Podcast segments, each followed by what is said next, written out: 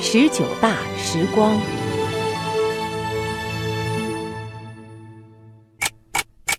西藏山南，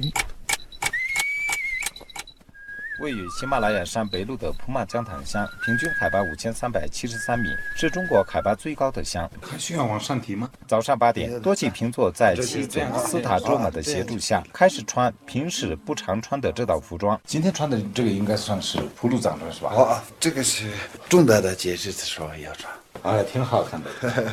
各位代表，中国共产党第十九次全国代表大会现在开幕。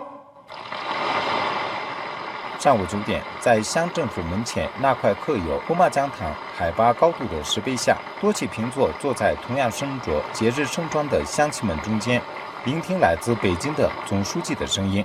人民生活不断改善。我觉得总书记讲话讲的就是我们的生活变化。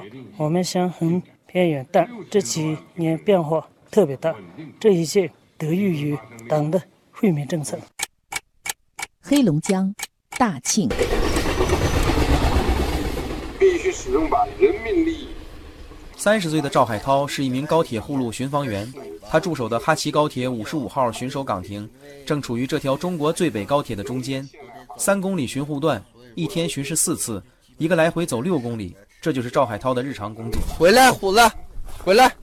狼狗虎子是他唯一可以说话的伴儿，每天陪伴他的还有这部收音机。要以“一带一路”建设为重点。